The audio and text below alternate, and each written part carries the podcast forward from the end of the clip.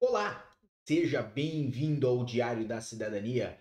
Meu nome é Sérgio Sauer, eu sou advogado e nós vamos falar sobre a AIMA e manifestações de interesse do ano 2022. Nossa, parece que nós voltamos no tempo, mas não. Hoje é dia 15 de fevereiro de 2024, nós estamos ao vivo e, obviamente, nós vamos falar sobre aquelas manifestações que foram aceitas, manifestações do ano de 2022, mais especificamente dos meses de fevereiro, março, abril, maio, junho, julho, agosto, setembro, inclusive, todas essas que estão em pré-agendamento. E se você já está com a sua manifestação em pré-agendamento, vem aqui conosco, com, acompanhe o que nós temos hoje no nosso canal, porque efetivamente temos aí material do fresquinho. E tenho que agradecer Rosana Alves, Sumesco Mendes, Wellington Silveira, Guilherme Barão, Rosângela Santana e muito mais pessoas que estão chegando aqui, mandando o seu boa noite, mandando o seu boa tarde. Lucas Lima aí da Amadora mandou um boa noite. Ariane Rodrigues também. Ah, e Carlos Patrício. Então sejam todos bem-vindos. Eu fico muito feliz que temos vocês por aqui.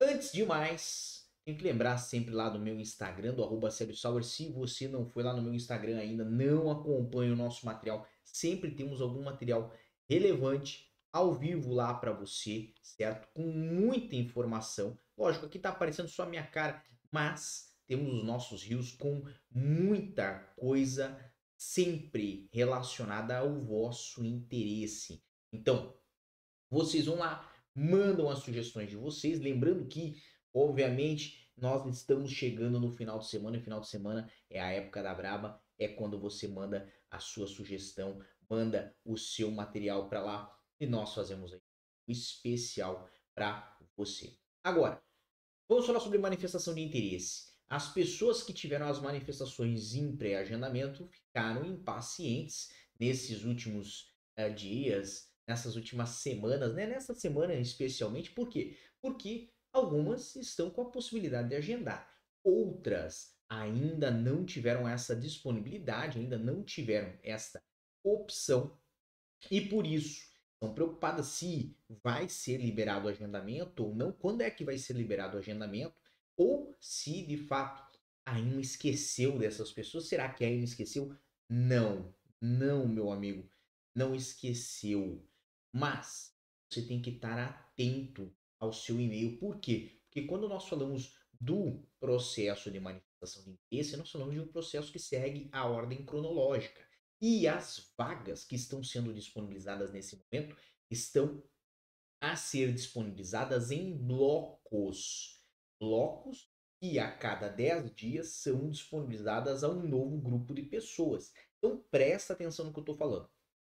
Vamos imaginar José fez uma manifestação de interesse em abril de 2022. José fez a manifestação no dia 5 de abril e por isso, hoje, no dia 15 de fevereiro de 2024, teve lá um e-mail na sua caixa informando que poderia já proceder com o agendamento e que se não fizesse em 10 dias, teria o, o sofreria as consequências do artigo 109 do Código de Procedimento Administrativo, com a suspensão do processo.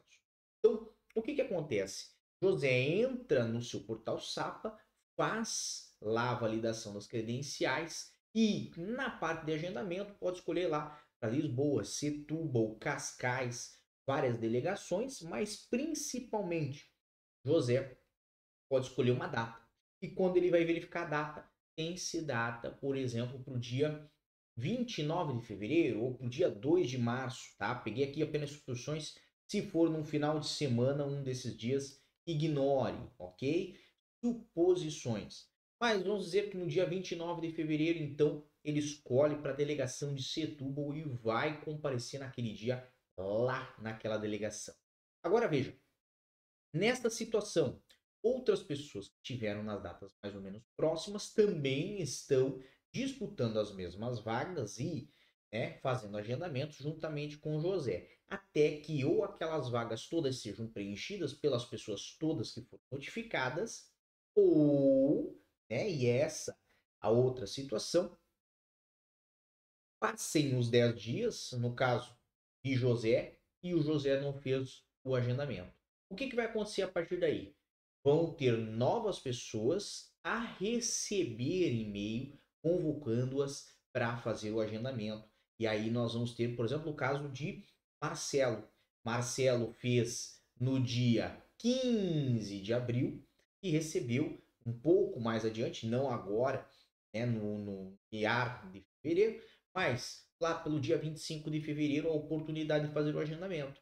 Se José não fez aquele agendamento para o dia 29 de fevereiro, pode ser que nosso agora amigo aí, Marcelo, faça nesse momento, no dia 25 de fevereiro, um agendamento para o dia 29.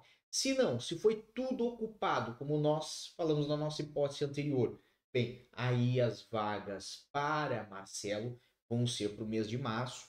Né? Vamos conjecturar ali talvez para o dia 10 de março ou um pouquinho mais adiante. Agora, o ponto mais importante é todo mundo vai ter oportunidade de fazer o seu agendamento consoante a época em que enviou o seu processo. Ou seja, não há como Maria, que fez o processo só em agosto de 2022, começar a fazer o seu agendamento agora ou buscar a sua vaga agora. Por quê? Porque primeiro tem que passar o caso de José, o caso de Marcelo, o caso do Pedro, o caso do Henrique, que são dos meses de março, abril, maio, junho e por aí por diante.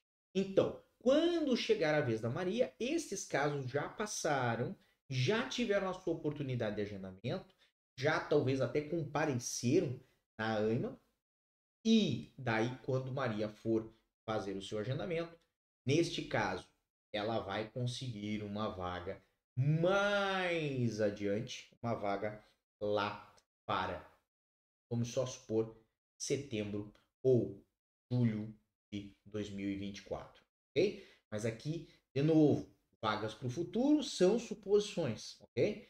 Você tem que estar atento ao ponto principal desse vídeo, que é a sua vez vai chegar quando os outros cadastraram a manifestação de interesse antes de você tiverem já ou agendado ultrapassado aquele prazo de 10 dias e aí perdido o direito de fazer o agendamento e o processo deles terem entrado em suspensão. Ok? Então, basicamente é isso, para não ter erro, para você não ficar desesperado e principalmente para que você não perca a sua oportunidade quando for chamado a fazer o agendamento. Bem? Tenho que agradecer aí a Ariane Rodrigues, que falou que está aguardando ansiosamente, impacientemente, a manifestação de interesse de junho de 2022, que está em pré-agendamento. Acessa todo dia o portal, certo? Uh, também tenho que agradecer a Rosana Alves, que tem o pré-agendamento, é de maio, não tem mais o próprio e-mail para receber as datas. Será que recebe mensagem no portal da AIMA? Recebe, Rosana, tá? Verifica lá sempre a, a parte das mensagens no portal da AIMA, tá? E quando você for comparecer à AIMA, né, coloque um e-mail que funciona, um e-mail novo, tá? Para evitar qualquer forma de erro, qualquer forma de, de problema, tá? E, obviamente, tem ali uh, o que mais que temos?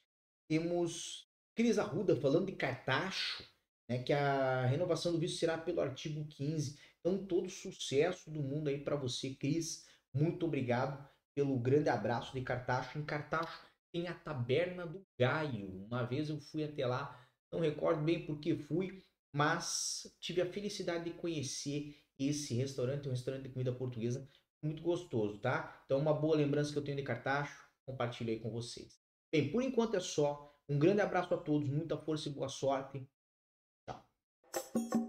O que você acaba de assistir tem caráter educativo e informativo.